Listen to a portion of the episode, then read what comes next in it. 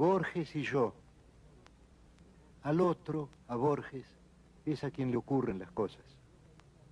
Yo camino por Buenos Aires y me demoro, acaso ya mecánicamente, para mirar el arco de un zaguán y la puerta cancel. De Borges tengo noticias por el correo y veo su nombre en una terna de profesores o en un diccionario biográfico. Me gustan los relojes de arena, los mapas, las etimologías, la tipografía del siglo XVIII, el sabor del café y la prosa de Stevenson. El otro comparte esas preferencias, pero de un modo vanidoso, que las convierte en atributos de un actor. Sería exagerado afirmar que nuestra relación es hostil. Yo vivo, yo me dejo vivir para que Borges pueda tramar su literatura. Y esa literatura me justifica. Nada me cuesta confesar que ha logrado ciertas páginas válidas. Pero esas páginas no me pueden salvar.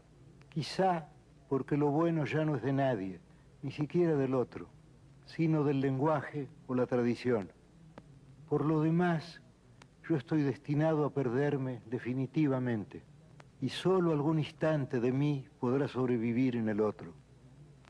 Poco a poco voy cediéndole todo, aunque me consta su perversa costumbre de falsear y magnificar. Spinoza entendió que todas las cosas quieren perseverar en su ser. La piedra eternamente quiere ser piedra y el tigre un tigre. Yo he de quedar en Borges, no en mí, si es que alguien soy, pero me reconozco menos en sus libros que en muchos otros, o que en el laborioso rajeo de una guitarra. Hace años yo traté de librarme de él y pasé de las mitologías del arrabal a los juegos con el tiempo y con lo infinito. Pero esos juegos son de Borges ahora y tendré que idear otras cosas. Así mi vida es una fuga y todo lo pierdo y todo es del olvido o del otro. No sé cuál de los dos escribe esta página.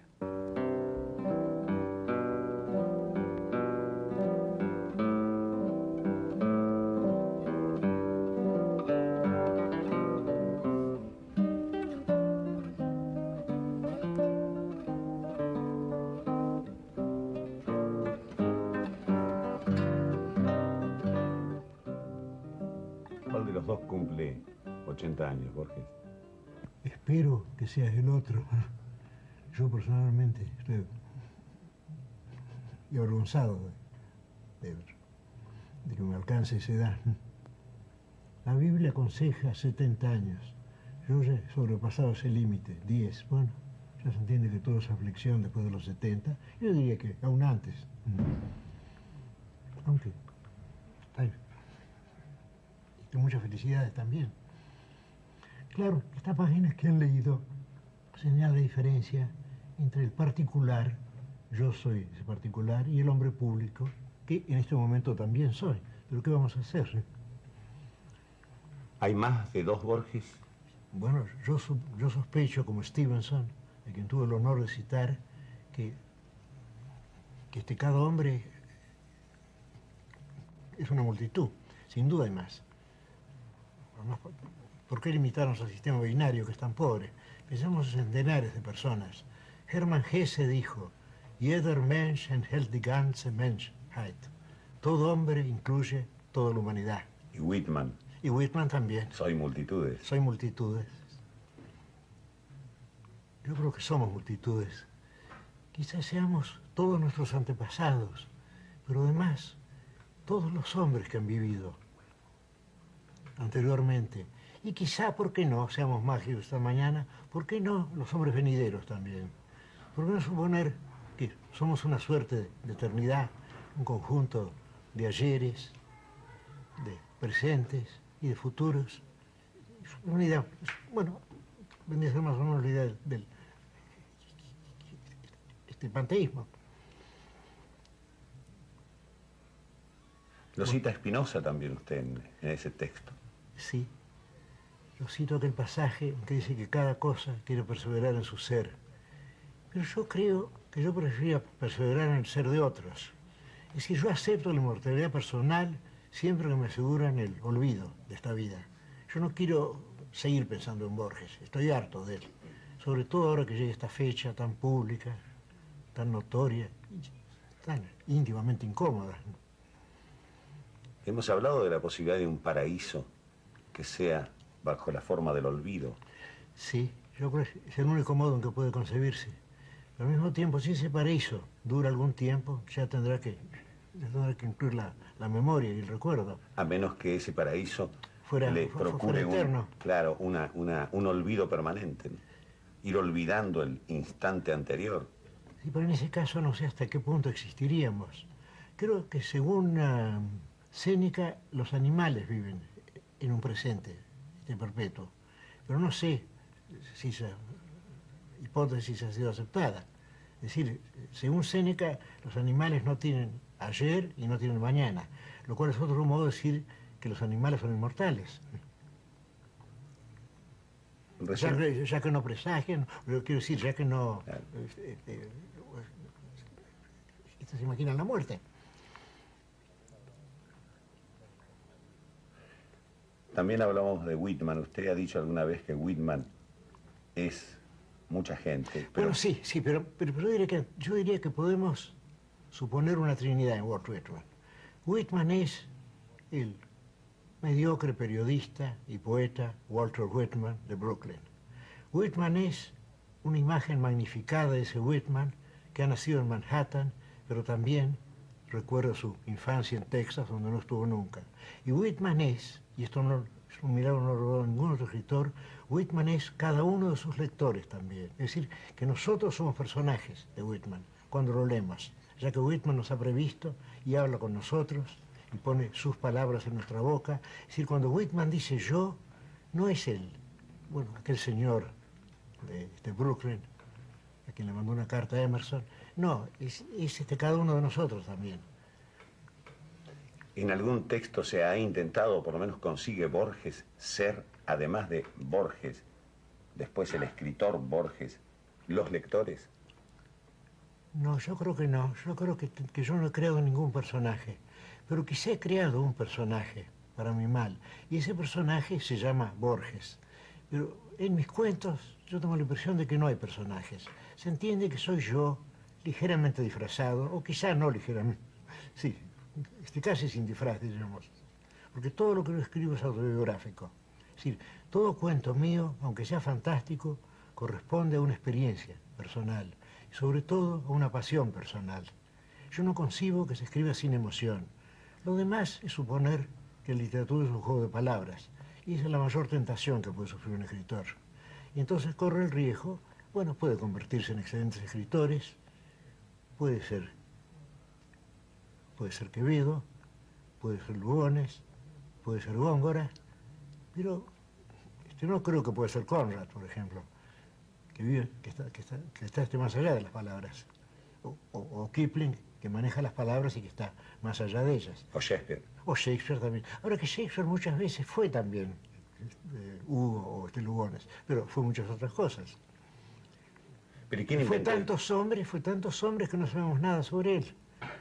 Pensar en Shakespeare, pensar en Shakespeare es como pensar en las novelas de Balzac, o, mejor dicho, en las novelas de Dickens. Uno piensa en muchos personajes, y entre esos personajes, perdidos ya, junto a Macbeth y a Lear y a César, junto a esos personajes está un poco perdido el empresario de Shakespeare, William Shakespeare, de Londres y Stratford.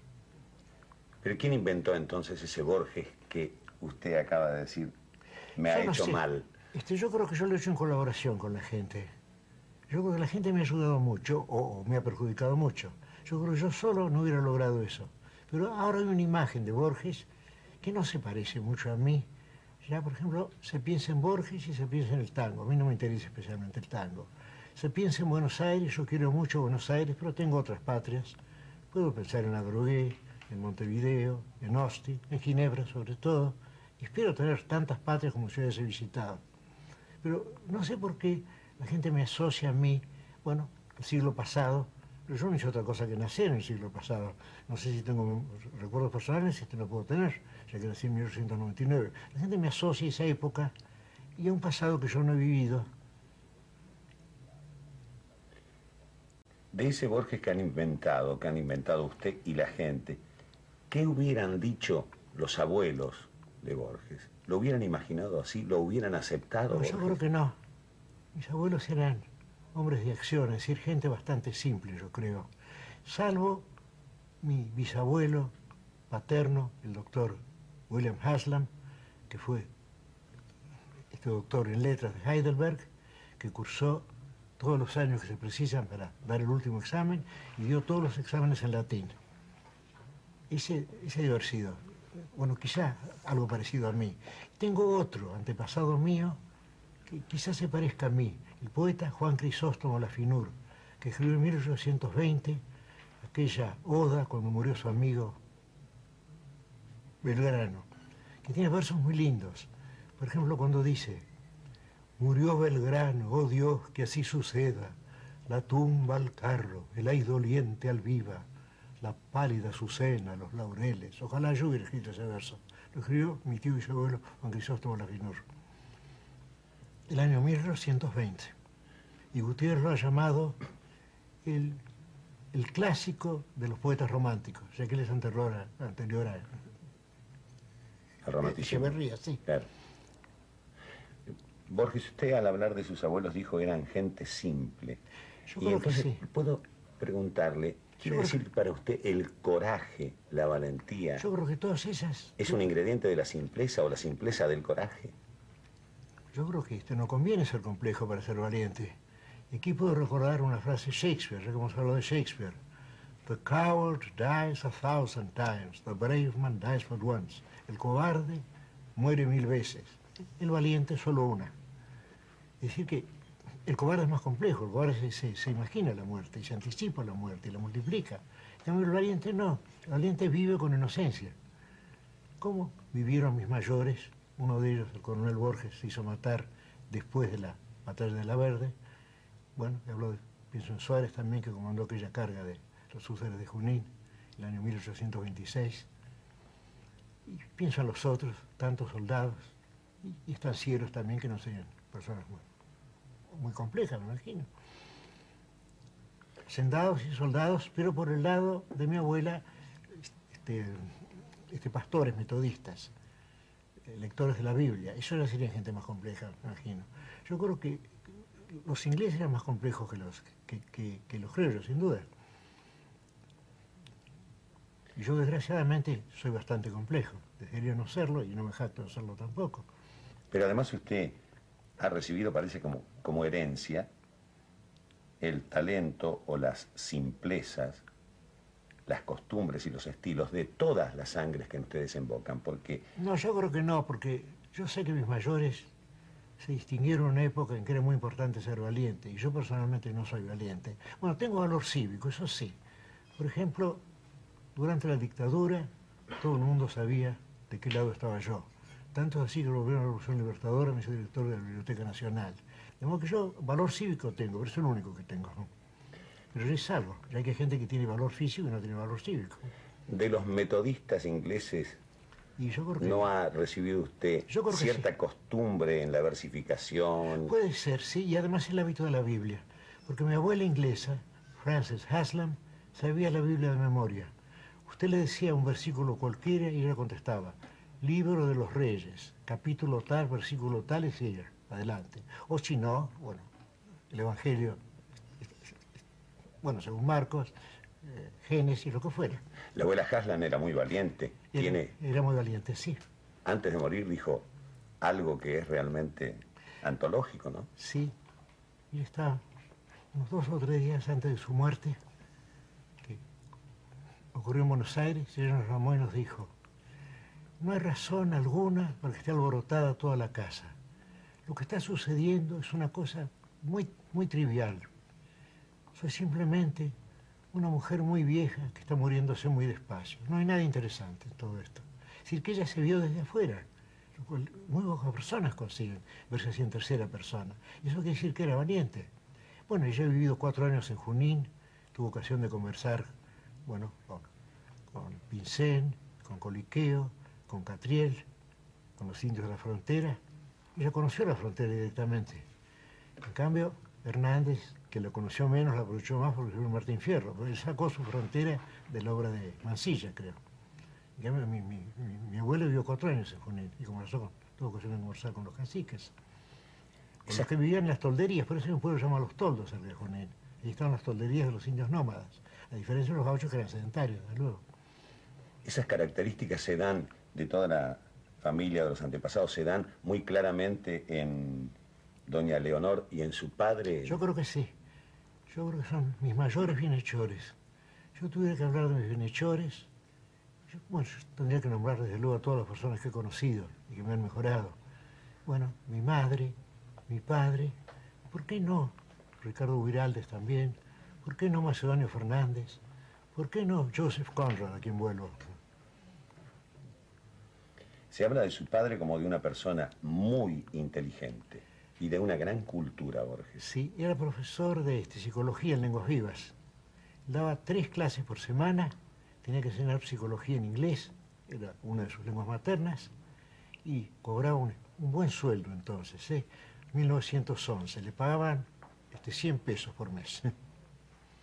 Y eso, y eso lo gastaba todo en libros que regalaba a los alumnos. ¿Qué hubiera dicho su padre de este Borges que han inventado usted y la gente? Yo creo que de algún modo él este, prohibió a este Borges, porque él me dijo que escribiera mucho, que solo escribiera cuando sintiera necesidad de hacerlo y que no me apresurara a publicar. De modo que el, libro, el primer libro que yo publiqué fue realmente el cuarto, quinto que yo había escrito. Yo escribí muchos libros, luego los leí, al final escribí uno, pensé esto puede publicarse, mi padre me dio 300 pesos. Yo fui a la imprenta Balcarce, en la calle del mismo nombre, en la Plaza de Mayo, y ese libro lo imprimieron en seis días y me cobraron por 300 ejemplares en papel pluma este 300 pesos. Fervor de Buenos Aires, Fervor de 1923. 1923. Y yo me embarqué enseguida a Europa, para estar, estuve más tranquilo. Y, y ese libro se repartió entre mis amigos, Alfredo Bianchi me ayudó, y luego ese libro he encontrado lectores y creo que ahora se busca esa primera edición. Creo que Nora tiene algo que ver en la primera edición. Sí. Ella realmente, ella realmente me hizo notar que Buenos Aires era una ciudad de casas bajas y de patios y de zaguanes. Claro, volvimos de Europa, donde las ciudades son de casas altas y de tejados. Ella me hizo notar eso y de ahí salió Fervor de Buenos Aires y buena parte de mi literatura. Y Nora dibujó además una especie de, de un grabado en madera, en que había un Buenos Aires arquetípico, hecho todo de casas bajas con zaguanes. Yo no sé si, si, si se conserva esa edición. ¿no? Sí, claro que se conserva. Bueno, ¿qué vamos a hacer? Los, Habría, los- sus habría que la han corregir. cuidado mucho esa Bueno, edición. no, habría que, habría que disfrazarla y asearla. Pero no sé qué dirá Nora. No, no, A ella creo que le gusta. sí, creo que sí. Y, y ese grabado desaparecido, desde luego. Ese Buenos Aires que descubrió Nora al bajar del vapor. Sí, en la tercera norte estaba esperándonos Macedonio Fernández, eh, viejo amigo de mi padre y que después fue uno de los muchos que, uno de mis muchos bienhechores, uno de los mayores bienhechores míos. ¿Fue una decepción para usted y para Nora que Buenos Aires fuera así, Borges? No, fue un descubrimiento gozoso, descubríamos América o la redescubríamos. No, este, fue muy lindo. Veníamos, bueno, veníamos de Suiza, veníamos de España, veníamos de este, París, Habló de, de su Portugal padre. también, sí. Háblenos de su madre, doña Leonor. Yo tendría que hablar, ante todo, de lo buena que fue ella conmigo. Yo tengo, siento remordimiento de no haber sido feliz para agradarla a ella.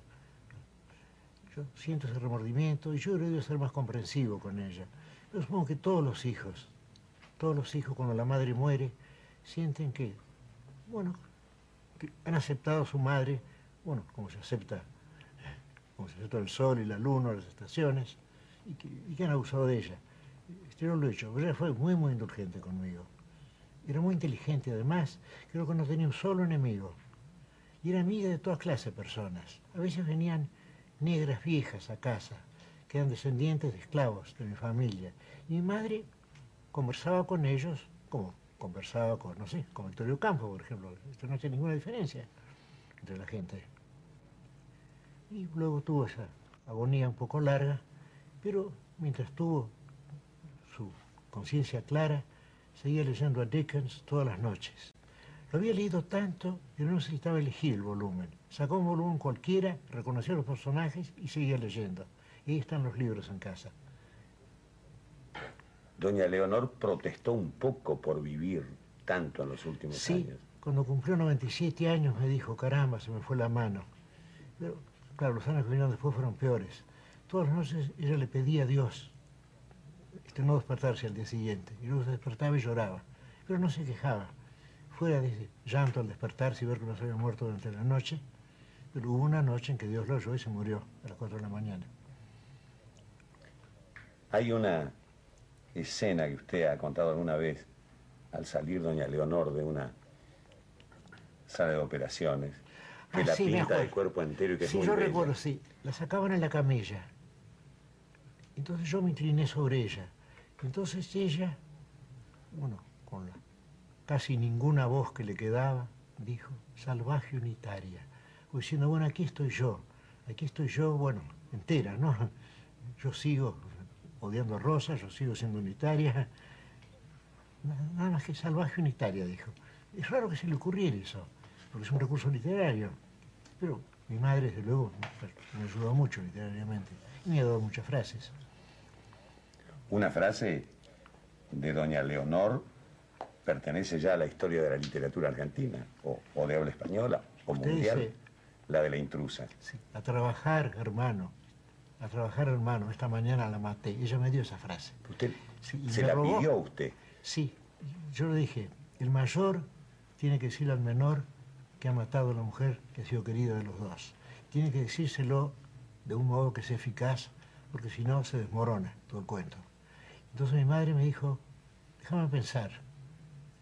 Y luego con una voz distinta dijo, ya sé lo que le dijo, como si hubiera ocurrido aquello en Turder el año 1890 y tantos. Entonces escribílo, le dije yo. Muy bien, lo escribí. Ahora lémelo.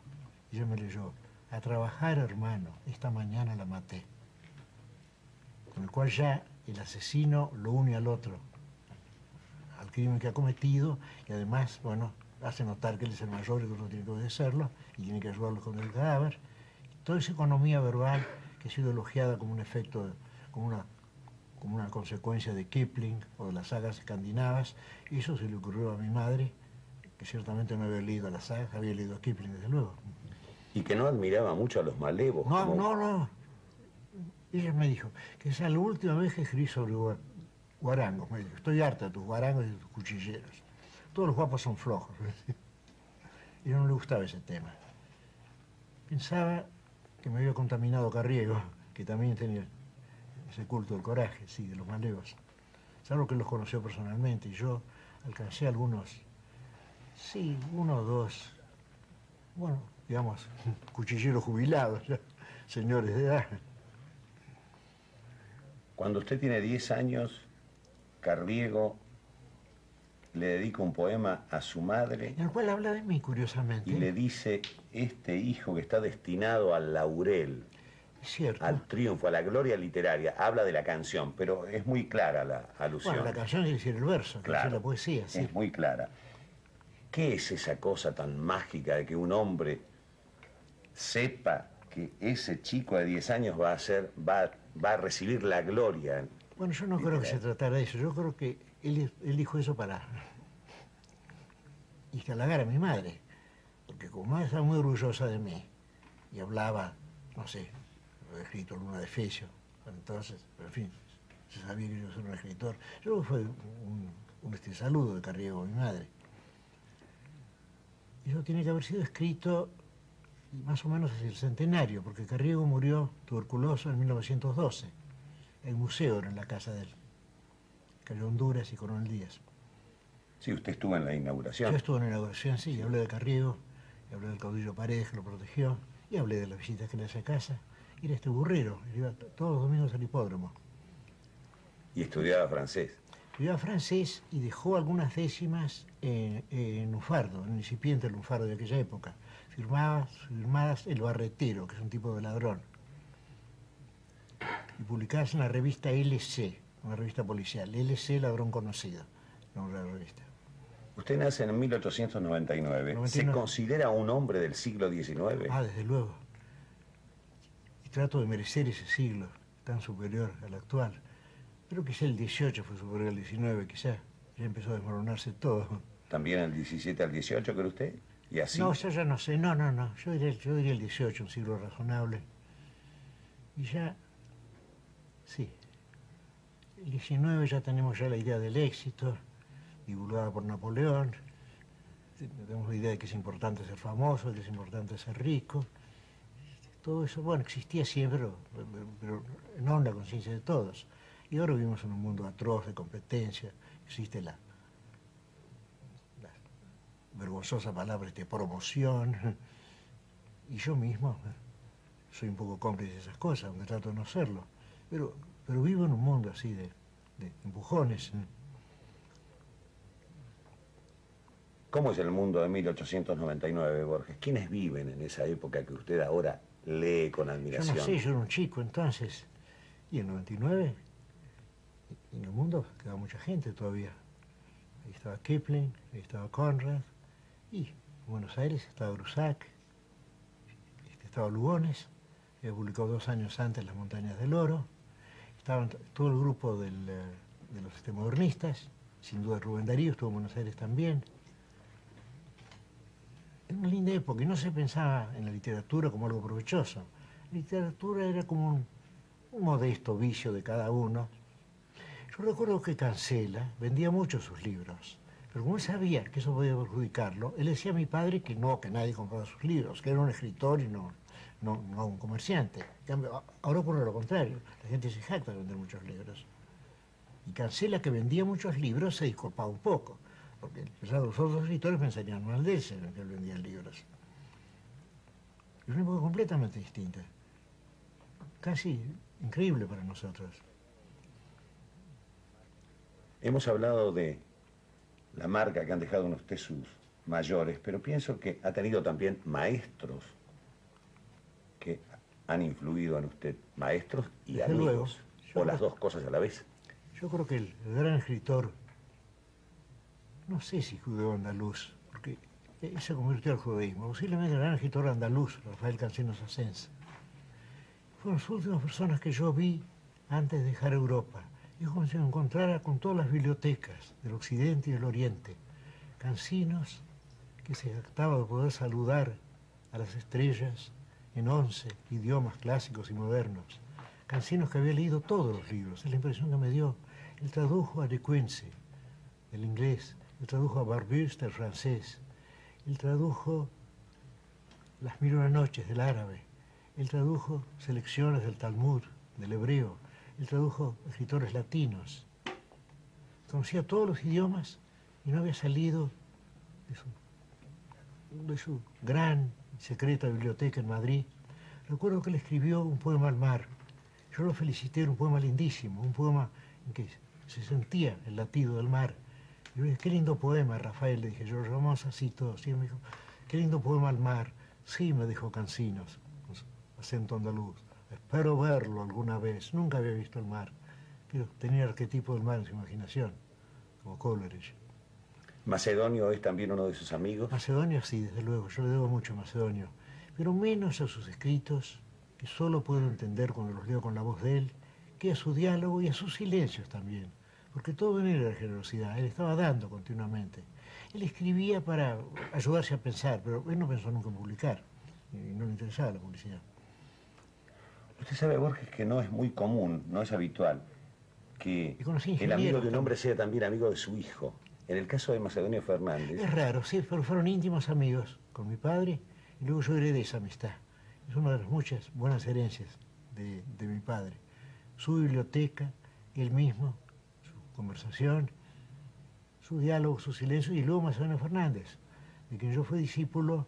Bueno, ahí está Julio César y Santiago Dabove, Enrique Fernández Latour, González creo que Bartholomew también alguna vez participó en esas reuniones, Carlos Pérez Ruiz, que no sé qué se ha hecho, y después de muerto Macedonia apareció una cantidad de amigos íntimos que yo jamás he visto en mi vida, ¿no? Porque eso ocurre cuando muere una persona ilustre.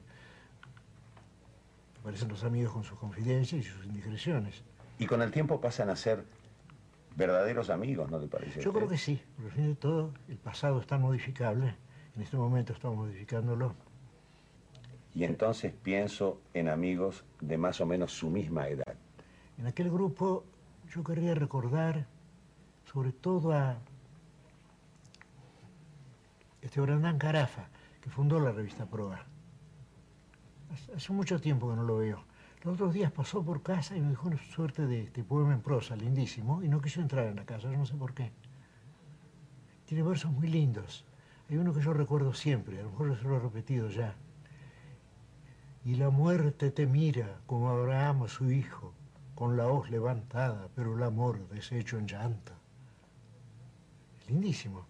Y eso lo publicó Brandán en el primer número de Proa. Eso tiene que haber sido hacia 1924-25. Un largo poema del cual recuerdo esas dos líneas inolvidables. Ulises también. Ulises Vestido y Mirá también, sí. Ulises Vestido y Mirá, un, un excelente poeta. Recuerdo un poema de él sobre la muerte de una de sus hermanas. Y recuerdo este verso. Dice, y la plata besada de las medallas. Qué lindo la plata besada. Y después, tal cosa, tal otro, y después, la espléndida marea de lágrimas. Qué linda la palabra espléndida ahí. Y para las lágrimas. ¿eh? Bernardes. Bernardes también. Bernardes vino un poco después. Tengo excelentes recuerdos de él. Y de largas caminatas por las orillas de Buenos Aires nos reuníamos todos los domingos y comíamos juntos.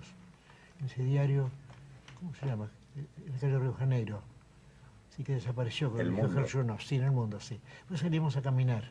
Íbamos, por ejemplo, por el lado de Boedo y San Juan, íbamos hasta el puente Alcina, o si no por el otro lado, Las Chacaritas, Saavedra. Recorrimos este, todas las orillas de Buenos Aires, Villa Crespo. Mastronardi. Mastronardi también, un gran poeta. Y un hombre que vivió, que, que vivió digamos, este, casi secretamente, yo diría, ¿no? Un hombre que, que, que este, Rubia es el conocido. Entre Riano. Y con María Kodama fuimos a ver el sanatorio en que estaba, cerca de la Recoleta, la última vez que, la última vez que yo lo vi él. Y estaba cerrado el sanatorio, pero nos recibió nos agradeció mucho esa visita. Estuvo muy cortés, uno de los hombres más corteses que he conocido, junto con Ricardo Virales. Y Macedonio Fernández también.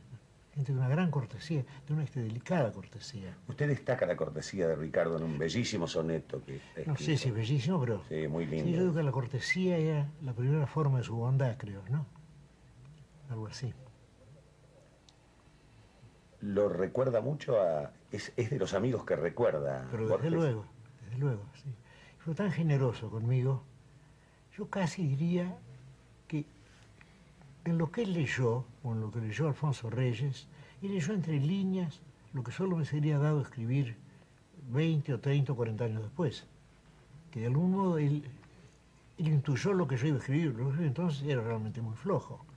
Pero así, entre líneas, él vio ahí una, pos- él vio una posibilidad y me regaló ese porvenir que luego a veces cuando he tenido suerte ha sido mío, ¿no?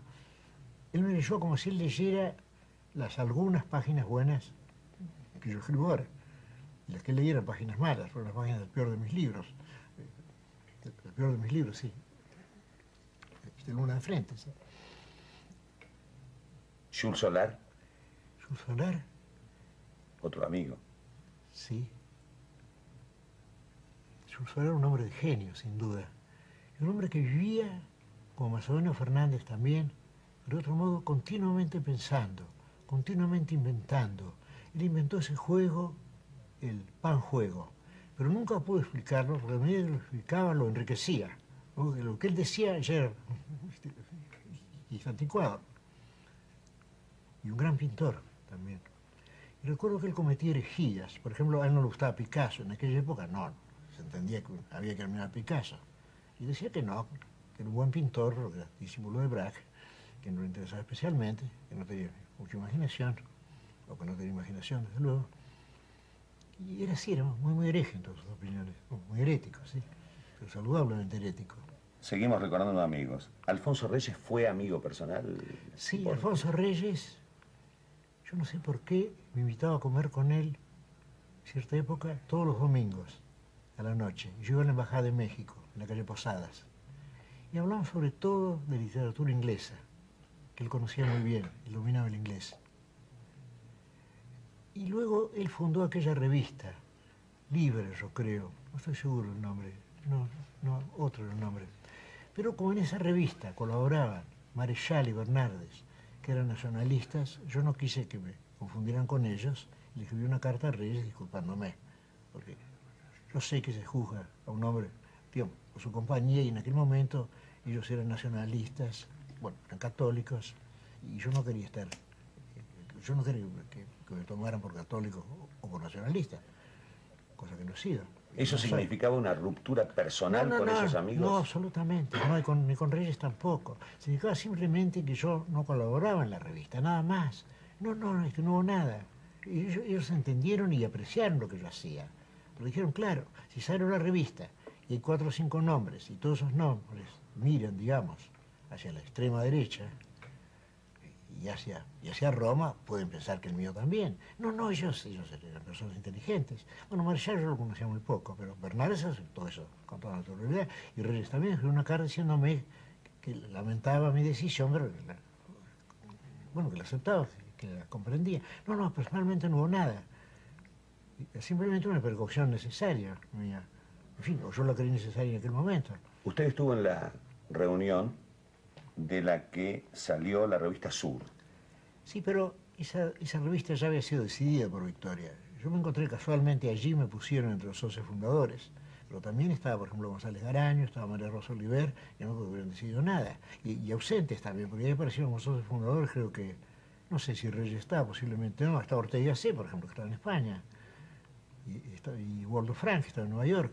Esa lista se hizo un poco al azar, de un modo generoso más bien por Victoria. Porque fuimos muchos socios fundadores. todos los presentes estábamos, muchos ausentes también. Muchos no se enteraron sino después. Recuerde la victoria. Bueno, este, yo le debo a Victoria y a Esther Semborán el haber sido nombrado director de la Biblioteca Nacional. Ahora, era una persona muy, muy autoritaria y el trato con ella era un poco difícil a veces. Pero eres muy, muy buena. Conmigo fue muy buena, muy indulgente y me perdonó impertinencias, impertinencias propias de alguien que era más, joven que ella.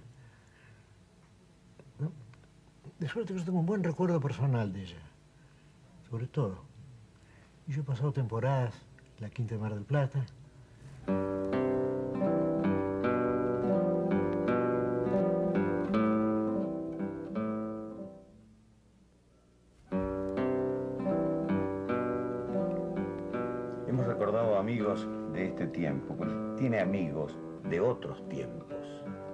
de otros siglos. Bueno, desde luego. Si pudiera elegirlos, a ver, ¿a quiénes elegiría para conversar con ellos? Me gustaría conversar con Bernard Shaw, me gustaría conversar con Conrad. Con Kipling tal vez no, debe ser un hombre muy difícil, muy áspero, muy solitario y muy desdichado. Pero si yo hubiera podido conocer al doctor Johnson, me hubiera gustado. Y me hubiera gustado conversar con Cervantes también. Sospecho que con Quevedo el diálogo hubiera sido muy difícil. Yo soy bastante pedante. Sería como conversar con Lugones, casi imposible. Y qué lindo, qué mágico sería conversar con Virgilio. Salvo que mi latín es muy deficiente. Mi latín nunca fue digno de Virgilio. ¿No los invitamos a Shakespeare y a Whitman a esta reunión, este Borges? Y Shakespeare era un actor, ¿eh? quién sabe, yo no creo que se libraran en el diálogo. Y Whitman, el Whitman personal, tiene que haber sido un hombre bastante desdichado, bastante tímido, según dicen. Yo no creo que se, que se pareciera al Walt Whitman de nuestra imaginación.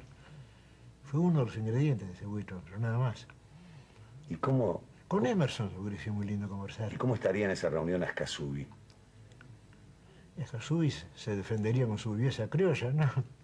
con su hábito de, acertar. poco misteriosamente. No sabe por qué acierta sube. Vaya, ahí le mando primo el sable, no va como yo quisiera, de Tucumán es la vaina y de Salta la contera, un general español que escribe otro.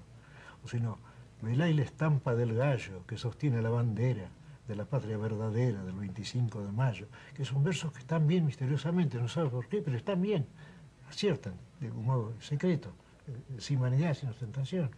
¿Y a Hernández lo hubiéramos invitado? ¿O lo hubiera invitado? No, yo creo que Hernández era rosista, ¿eh? Pero a mí es un poco grave. Pero tenía ciertos misterios que le dictaban páginas bellas. Pero desde luego, Martín Fierro es un gran poema, muy superior a Hernández, sin duda.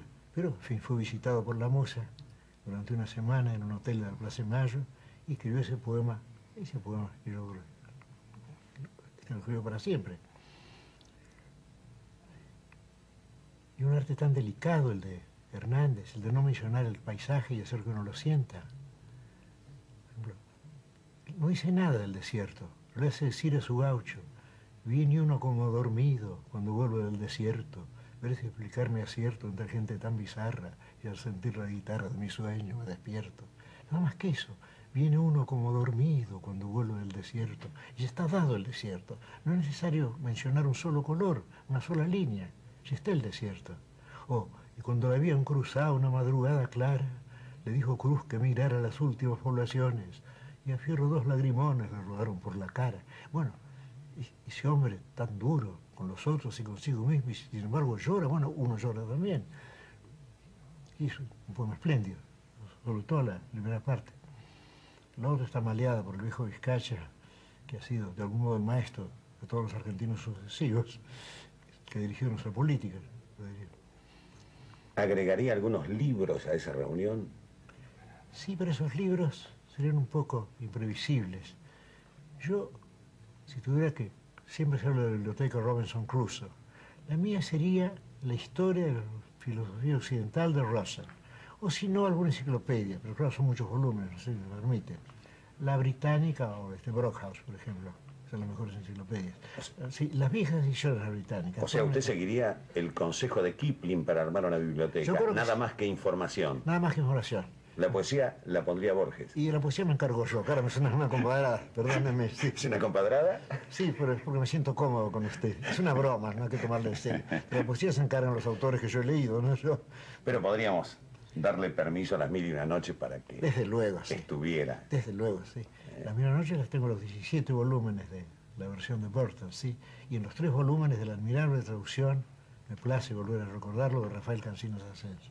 Y también podríamos perdón, podría invitar a la reunión, yo sé que le gustaría, a Roy Bartholomew y a María Kodama, que dentro de un ratito van a estar en esta reunión. Pero eh, esperemos que estén. Vamos a, vamos a pensar que, estamos en el paraíso y que estamos todos reunidos. Ya que se imagina el paraíso, como se imagina el paraíso, bajo la especie de, un diálogo, ¿no? ¿Usted alguna vez lo imaginó? Paraíso sin conversación, ¿no? ¿Usted lo imaginó bajo la especie de una biblioteca? Una biblioteca también es una conversación con difuntos, como decía Quevedo.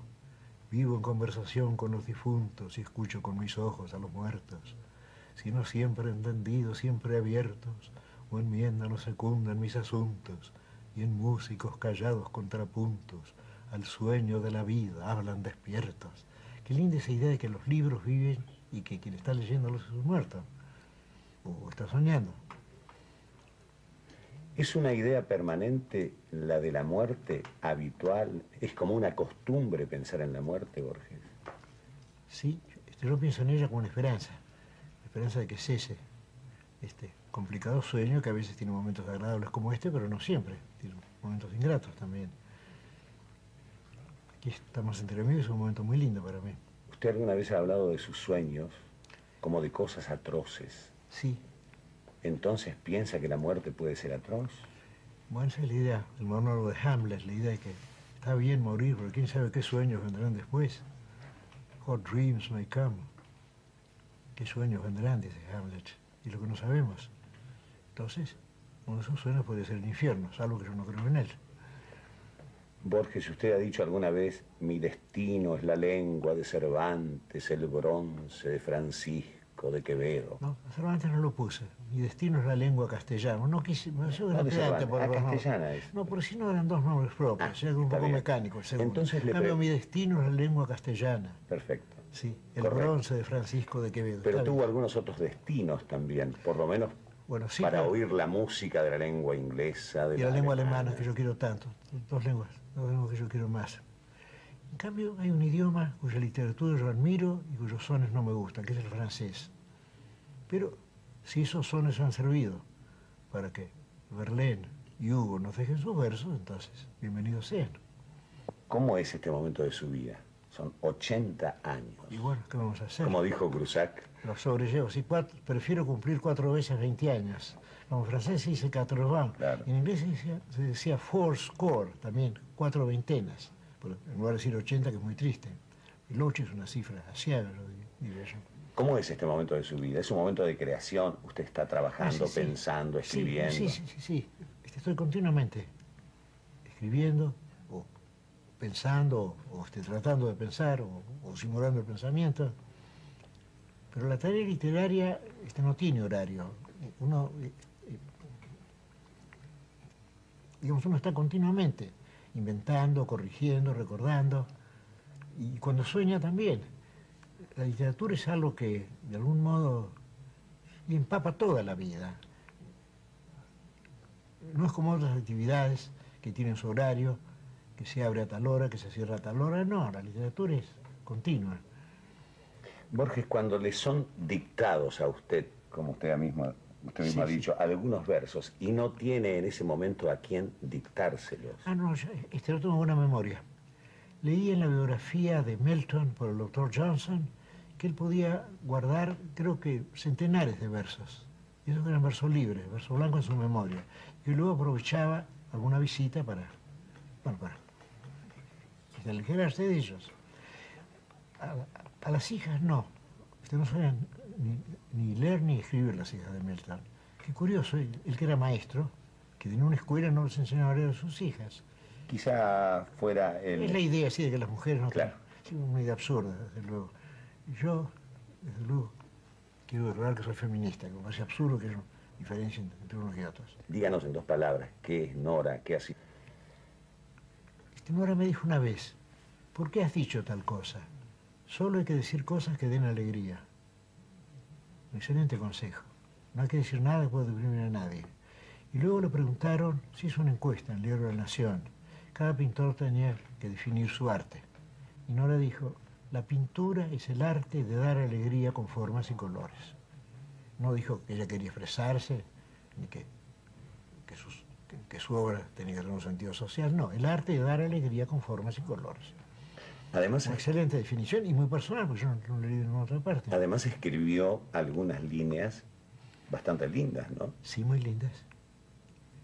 Ella hablaba de, de las tierras antiguas de Europa, donde el arado podía tropezar con mármoles. ¿eh?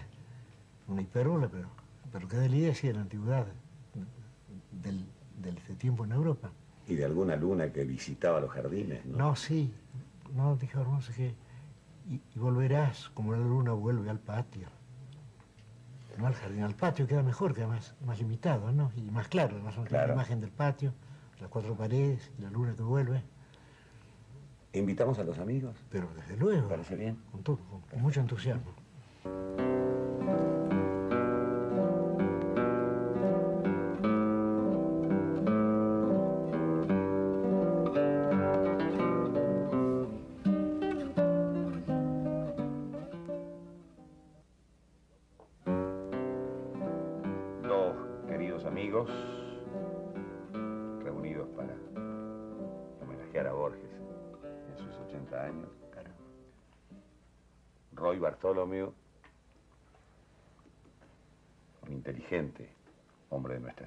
Estudioso, entre otras cosas, traductor de Omar Khayyam. Y una fina personalidad, tan fina como su imagen, María Kodama. Con su presencia, María termina con los infundios que decían que María Kodama era un personaje inventado por Jorge Luis Borges. Aquí está María Kodama. inteligente, fina, amistosa. Así que les agradezco mucho que nos acompañen, que hayan aceptado la invitación. Roy, ¿es difícil hablar de Borges? No. No, no es difícil, creo yo. Recién cuando veníamos en el auto para, para hacer esta, este programa, dijimos que los sueños a veces nos previenen del pasado y nos consuelan del futuro, a veces. Y cuando con María Kodama estábamos mirando fuera de la cámara a ustedes dos en esa bella conversación de sucesivos presentes, y dijimos, o dijeron ustedes, perdón, que se puede modificar el pasado y también que todos somos Shakespeare. Tuve un rapidito sueño y así como ya tantos somos Borges, pensé cuántos van a ser Borges en el futuro. Yo creo que es muy difícil hablar de Borges, pero él tiene esa dignidad tan grande de su modestia que a veces hasta nos animamos y resulta fácil. Borges, por ejemplo, en Irán. Borges en Irán es la Argentina. ¿Qué es Borges para los ingleses, para los franceses, para los españoles, para los italianos, para los americanos, donde él inclusive ha dictado cursos? Bueno, indudablemente una de las eh, conciencias creadoras en la literatura más lúcidas de nuestro tiempo. Eso sin duda. ¿Ellos tienen alguna duda de que Borges es... Yo sé que no le va a gustar a Borges, pero él en este momento está oyendo este diálogo. ¿Ellos tienen conciencia de que Borges es hondamente argentino? Sí, claro. Es una cabeza argentina. Por supuesto que sí, por supuesto que sí.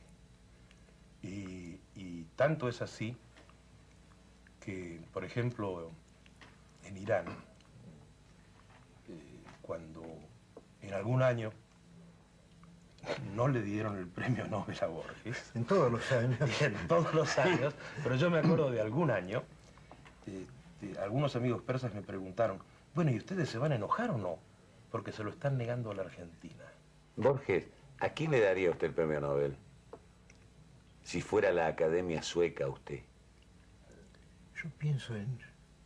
Este, lo pienso en algún fantasma. Que, no sé si hay escritores ahora.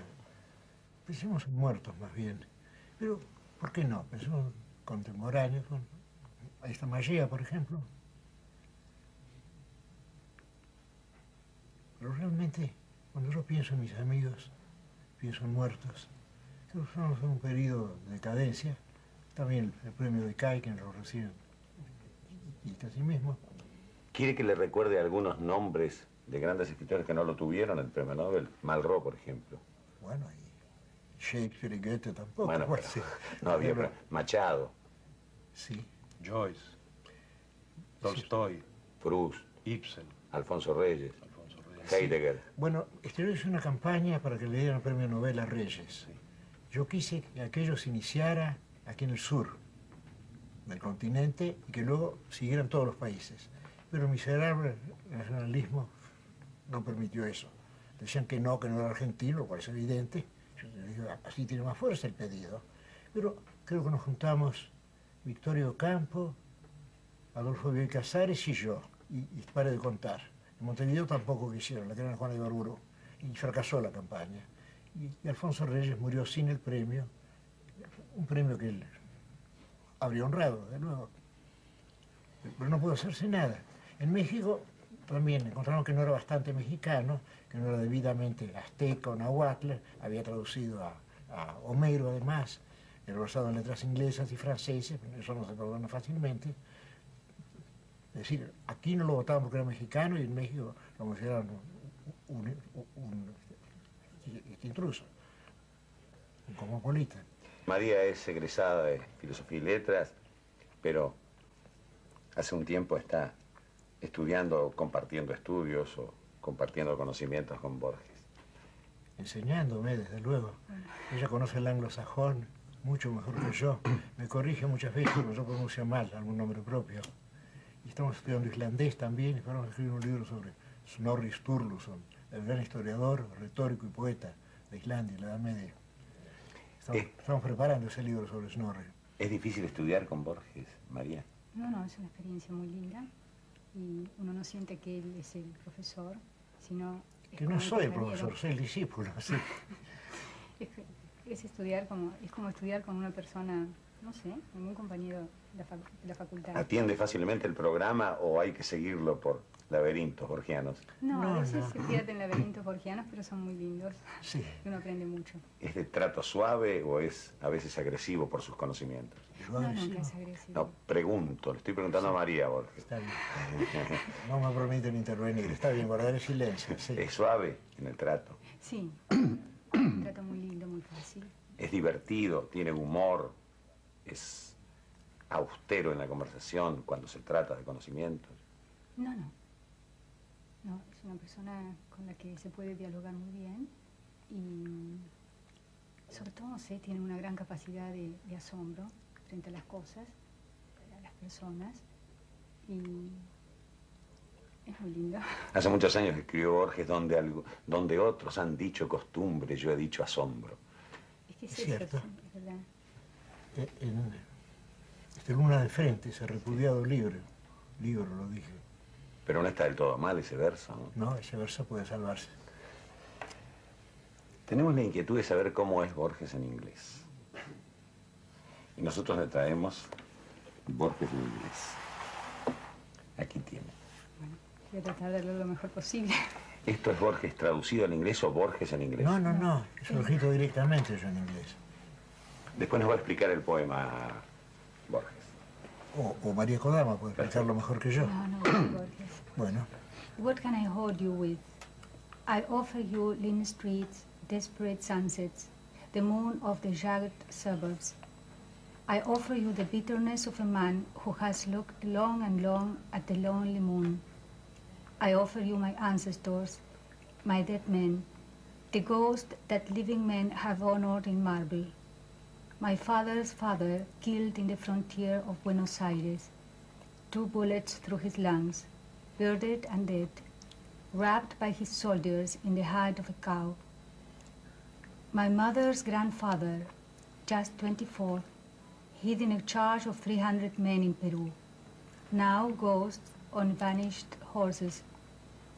I offer you whatever inside my books may hold, whatever manliness or humor my life. I offer you the loyalty of a man who has never been loyal.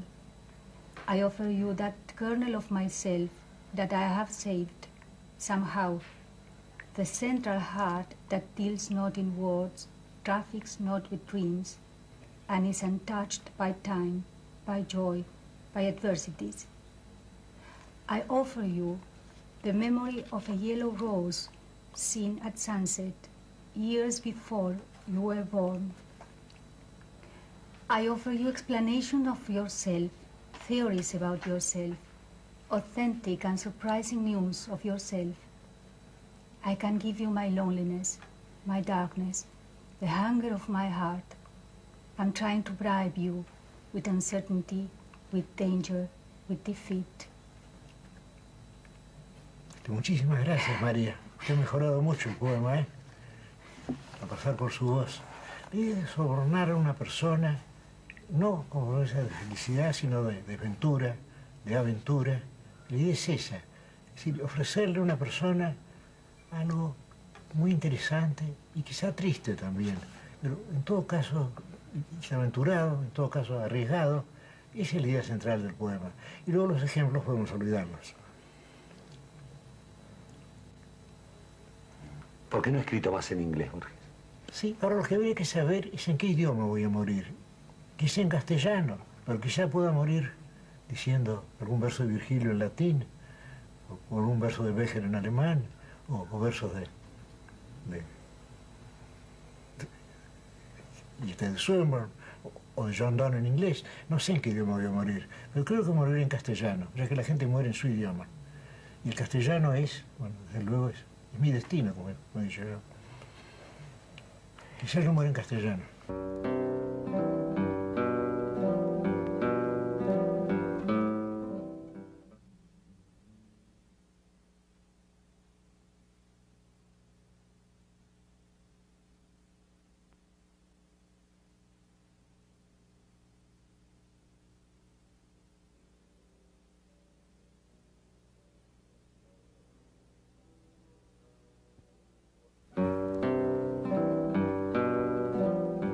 Borges ha dicho que, yo no sé si Roy está de acuerdo y María, que el universalismo de Borges es muy argentino. Ah, yo creo que sí. Y creo que es el mejor rasgo argentino. Podemos ser cosmopolitas y los europeos no pueden. Un europeo no puede ser europeo. Tiene que ser, digamos, alemán, noruego, inglés. Pero ser europeo es difícil. Salvo en el caso de quienes se propusieron serlo. Bueno, por ejemplo, Goethe. Creo que Goethe consiguió ser europeo.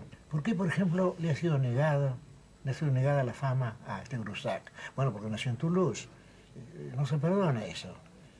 Y hasta se considera, por ejemplo, que los, que los orientales uruguayos son extranjeros. Así, la geopolítica es una, miseria todo eso. Pero no se oye al argentino recriminar la característica de extranjero de alguien, Borges, ¿eh? Aún no, ¿eh? No, no es, no es este, un rasgo sí, habitual. es la palabra foráneo, que es una palabra peyorativa. Desde luego se dice algo foráneo como si lo forastero fuera este, perjudicial, hostil. Sí, sí, se oye bastante.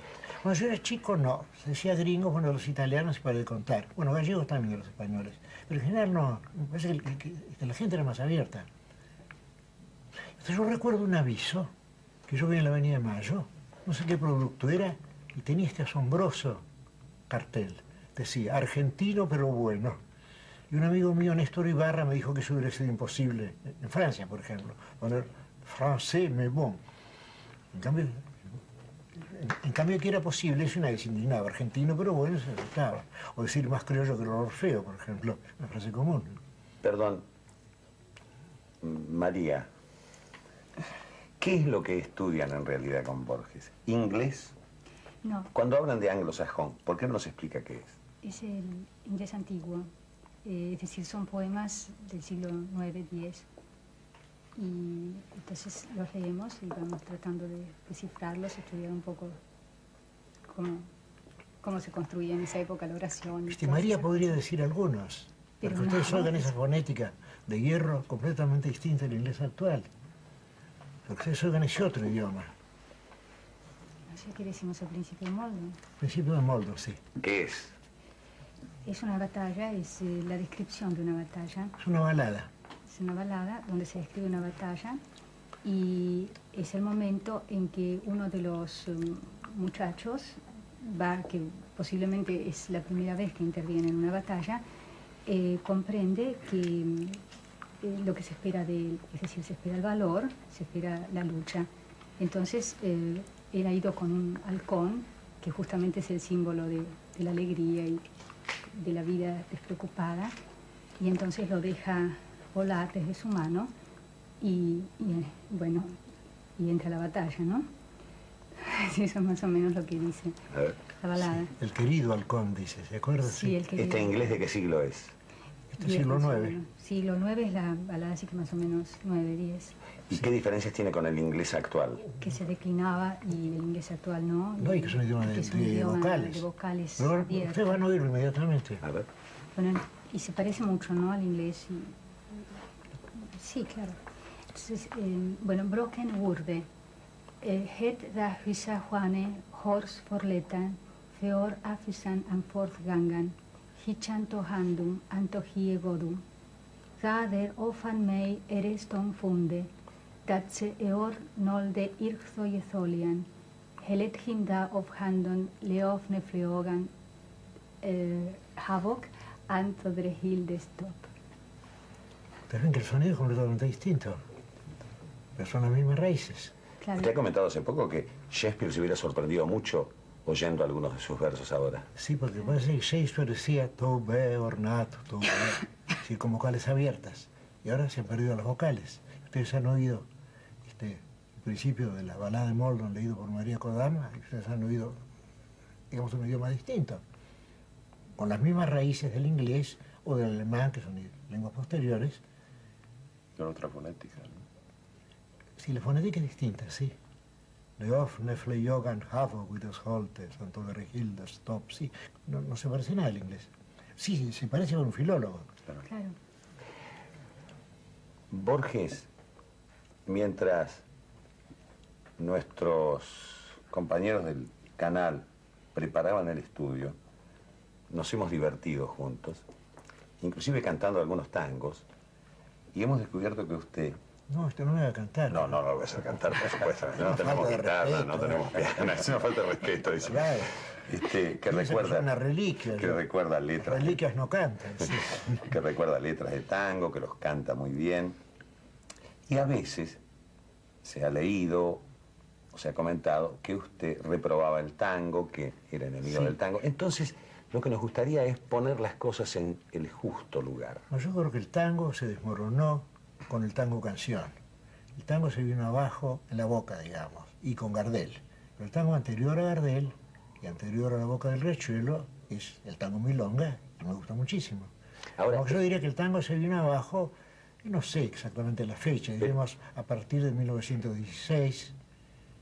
Quizá el bandoneón intervino también en la decadencia del tango, porque los instrumentos antes eran piano, flauta y violín, completamente distintos, y era muy alegre, muy movido el baile.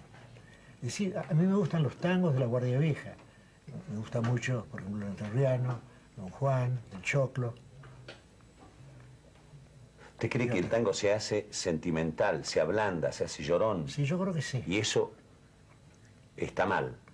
Vicente Rossi, claro, que era montevideano, dijo, ¿cómo dijo? El tango estilingo por lo argentino. Bueno, yo no diría tanto como eso.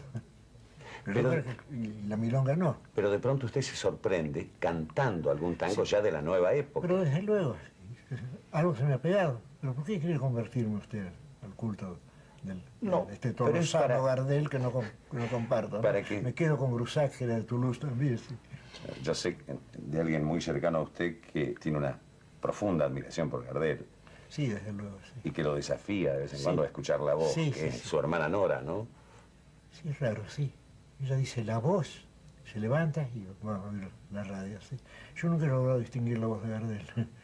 Tengo menos oído, sin duda. Ya que todos los argentinos la distinguen. Ubicamos ahora su pensamiento exacto para aclarar las cosas Sí. sobre el Martín Fierro. El Martín Fierro nos presenta uno de los personajes más creíbles de toda la literatura. Pero ese personaje creíble no es un personaje éticamente este, ejemplar. Es, bueno, es un malevo, un malevo sentimental, es un hombre bastante desagradable, que se duele mucho de lo que le pasa él, no lo que pasa a los otros. Creo que los gauchos no habrán sido así, tienen que ser mucho más duros, eran los gauchos de Ascastú, me parece creo que Hernández de algún modo se, se adelantó a un tipo así de, de malevo sentimental que es posterior a su época, porque sería muy raro en su época.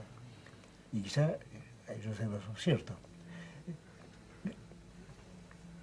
Este, quiero decir, yo creo en Martín Fierro, yo creo en todo lo que le ocurre, creo en ello más que en los hechos de la historia argentina que pueden haber sido falseados.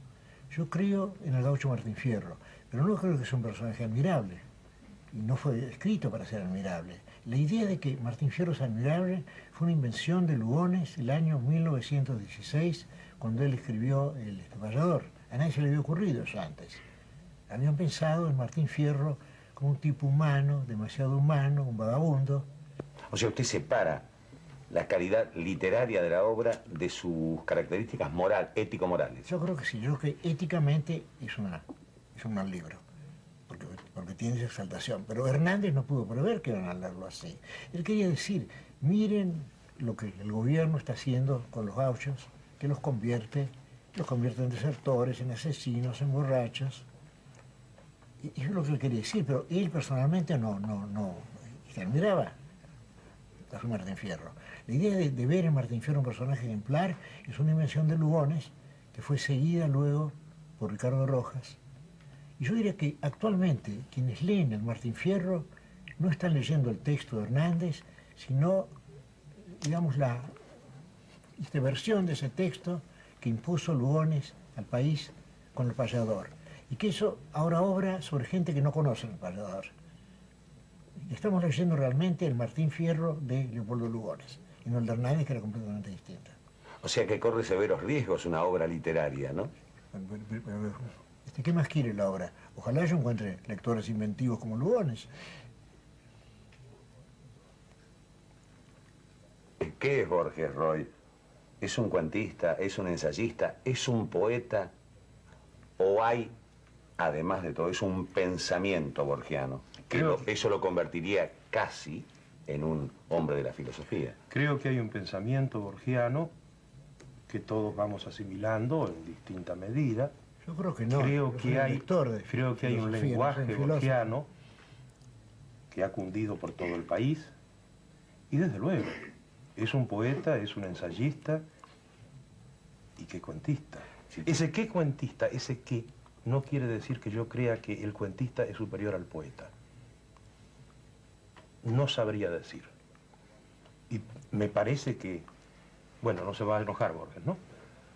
Están el- hablando demasiado de mí, es, el- ¿eh? es que estamos hablando en torno a usted. Sí, desde luego, es que vamos a hacer. Es un brindis y- este. y es el mejor cuentista de la lengua española y uno de los grandes cuentistas del siglo, ¿verdad? Bueno, bueno. Bueno, Borges, usted lo hizo, ahora aguante. Entonces Cierto, pregunto y digo, hasta 1944 Borges ha publicado eh, Claro, tres, aparecen libros de, ficciones. tres libros de poemas, La historia universal de la infamia, El Evaristo Cardiego, etc. Pero en 1944 estalla el nombre de Borges al mundo entero con ficciones. ficciones, claro, y claro. después inmediatamente El Aleph. Y ese gran eco estuvo primero en París. Me acuerdo que cuando usted luego, publicó el Aleph Borges en Por 1949, obra de Néstor Ibarra y de Roger Caillá, que me inventaron más o menos. Fueron quién ellos. sabe, a lo mejor en Néstor el tiempo, sí. a lo mejor en el tiempo usted los va a inventar a ellos. Bueno, desde luego, sí. Eh, cuando usted publicó el Aleph en 1949, le mandó un ejemplar a don Raimundo Lida que decía, eh, estos, hablaba de estos ejercicios. Yo estaba en México estudiando Ah, sí. con él y con don Alfonso, y en el Colegio de México éramos unos 8 o 10 estudiantes becarios de América Latina, y tumultuosamente hicimos una lista para, para establecer el orden de quiénes íbamos a ir leyendo el libro una vez que lo, lo leyera don Raimundo. Y bueno, mi condición de argentino me permitió encabezar Ser eso. una de las primeras víctimas, fui una de las primeras víctimas, Borges.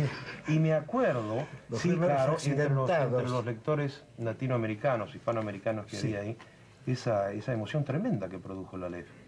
Y Alfonso Reyes, emocionado, conmovido, me dijo, aquí están, estas son las mejores páginas de la lengua española en este momento, el Aleph. En el Aleph, en un punto en el espacio, está todo. Sí, En es- una moneda también Bueno, no, eh, puede verse todo y en, en la memoria de Funes está todo. sí. ¿Qué es Es- ese todo que usted suele poner en un pequeño espacio, pero todo? ¿Es una idea permanente en usted? En un hombre están todos los hombres, dice. Una de las pocas ideas que he tenido en mi vida. He escrito varios cuentos con el mismo argumento esencial. Ahora va a salir un libro con dos cuentos titulados La memoria de Shakespeare y Piedras Azules, en que también hay esa idea de algo prodigioso que finalmente resulta atroz o enloquecedor. Y yo he estado reescribiendo ese cuento. La primera forma fue quizá la mejor, Tlenuk Bárbaro Vistercios. La segunda, el Zahir, una de 20 centavos, inolvidable. Y después vendrían otras. El Ale- Funes, el memorioso la misma idea también. Que yo tengo muy pocas ideas, pero las este, disfrazo, las juego con ellas. Yo mismo no me doy cuenta de que estoy contando el mismo cuento con artificios literarios distintos, con personajes distintos. Borges lo ataca la notoriedad, se siente agredido por la Es muy notoriedad. incómodo. Yo aconsejo a todos los escritores que traten de evitarla. Pero no me hacen caso, ¿eh? Presentan libros, se habla de promociones. Y yo ya les he advertido el peligro. Van a llegar a ser famosos si siguen así. ¿no? Tengan cuidado. U- u- Usted trata a Borges muy seguido. ¿Es un solitario, Borges? No, yo creo que no. Yo creo que no. ¿Es un enamorado de la soledad? No. No, me siento hostigado por la soledad más bien. No, este, no soy un buen solitario, ¿no? No, yo creo que no. Además, eh, lo que, no sé, don- cuando se divierte así mucho es, es viajando, ¿no, Borges? Desde luego. Sí, tengo así, no sé, una experiencia o recuerdos muy lindos, así, los viajes que he hecho con él. Y si Por pudiera nombrar uno de los países Claro. para agradecerles todo lo que nos han dado. Bueno, lo que podría contar es, em, bueno, es infinito, pero sé, a ver, vamos a ver. Sí. No, hay, hay una experiencia que fue muy, muy linda, muy curiosa, y, y que creo que, que dio así como la medida de, de la forma en que él puede sentir y además eh, vivir así completamente en su, en su imaginación, digamos, olvidándose de todas, de todas las circunstancias reales de las cosas, ¿no? Me acuerdo que habíamos ido a Granada y Borges siempre me, me- había comentado que allí había estado con su padre, con su hermana, con su madre. Me hablaba mucho de Granada y todo lo que íbamos a ver allí. Y cuando el día que fuimos a la Alhambra, eh, después de haberme explicado todo y de haberme contado todo, cuando íbamos a entrar, me tomó del brazo y me dijo, pero María, recién me doy cuenta que yo no voy a poder ver nada. Me había olvidado de todo, yo esperaba Estaba ver. tan entusiasmado, tan así, eh, encantado El con patio todo de los eso. que- leones. sí. ¿Se acuerda? Fue Sí, lindísimo. lindísimo esa mañana, sí. Ah, Y lindísimo. oíamos, oíamos el, El ruido del agua. sí, el rumor del agua, sí. Sí. Las fuentes de Granada. ¿Se le ha escapado para siempre el paisaje No, por, porque lo por- siento. por la pérdida de la vista, No, No, no, no. Borges? Pero, ¿y ¿Por qué no les cuenta de, de- de África? No, es que, es que siente las cosas de una manera, es decir, eso es lo que mucha gente dice, por, por ejemplo, bueno, pero Borges porque viaja, sí, no puede disfrutar, debe ser más incómodo, pero yo no sé, tiene una capacidad así de poder eh, sentir a través de, de- o de los ruidos o de los olores o, o- o de las descripciones que... O de otras personas. O con un puñado de arena en la mano en el Cairo. Claro, sí, claro. Puede sentir Pensando, bueno, cosas es un puñado del. Sahara. Sí, Estaban modificando el desierto, ¿no? Sí. Este, ¿eh? O en el Nilo. Sí. El el Nilo Nilo, también, sí. qué lindos recuerdos tenemos del Nilo. del Nilo, sí. Sí. ¿Qué significó para usted, y perdón este tema, Borges, pero qué significó para usted la ceguera? Fue una experiencia tan lenta que no hubo ningún momento patético. Fue como, siempre digo, un, este, un lento atardecer, pero tan lento que uno no percibe. El momento que del día se pasa a la noche. Aquello duró y más o menos 20 años. Y 20 años no hay ningún momento especialmente memorable o doloroso. ¿Pero usted sabía el destino final? Sí. Además yo lo sabía porque mi padre murió ciego. Mi abuela inglesa murió ciega. Mi bisabuelo Haslam había muerto ciego. Yo sabía que ese era mi destino. Desde que era chico yo lo sabía. En, en Perdón, perdón, Roy, pero, perdón, Roy, pero no quiero perder este hilo. Usted eh, me habló de un poema de Kipling, Oda, himno al dolor físico, Sí. en el que no Kipling le bien. agradece al dolor Sí, físico. sí, dice que le agradece al dolor, el alma agradece al dolor poder olvidar sus otros infiernos. Claro, el dolor físico es algo que... Borra. Sí, que... Borra. Sí, sí, te ocupa este, plenamente la atención. Entonces en ese momento uno ya no tiene pasado, ni porvenir, ni nada. Uno simplemente está este, sufriendo. ¿Tuvo, esa. ¿Tuvo esa magia la ceguera? ¿Lo enriqueció? Yo traté de pensar eso, pero ahora realmente preferiría ver. ¿eh? Yo traté de engañarme. Usted quería decir algo sobre el poema Drogué, Roy, No, eh, me acuerdo en una línea o dos, te habla de esa forma de, de cuarta dimensión que es la memoria, Cierto, ¿verdad? sí. Y esa memoria, esa cuarta dimensión, por ejemplo, le permitió decir a usted cuando volvieron de Egipto, qué lindo es Egipto, me gustó mucho. Y yo me di cuenta que usted lo había visto, Pero desde luego. en esa forma de cuarta dimensión, que es la memoria. Señores, termina nuestra conversación. Gracias, Roy. Muchas gracias, María. Muchas gracias a usted. Gracias a Y, ti, gracias. Y Borges, Gracias. usted ha criticado alguna vez, se ha lamentado porque Wells dejó de inventar maravillas Es cierto, Para se empezar, a elaborar enciclopedias. a dar mensajes a los hombres. Sí, es una lástima realmente. ¿Se anima a dar un mensaje en, al cumplir sus 80 años?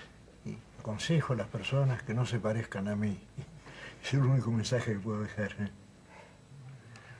Que sea muy feliz Borges Muchas gracias. y que podamos Todos seguir precisamos felicidad. y que podamos seguir festejando muchos años suyos Bueno, juntos. no sea pesimista. En todo caso, Bueno. vamos a reunirnos muchas De veces. esa manera sabré- estamos seguros de que seguirá produciendo Bueno, eh, luego, sí. poemas como Bueno, este. muchísimas gracias, Carrizo. Muchas gracias. Ustedes. Gracias, María. Gracias, Bartolomé. Muchas gracias, Borges.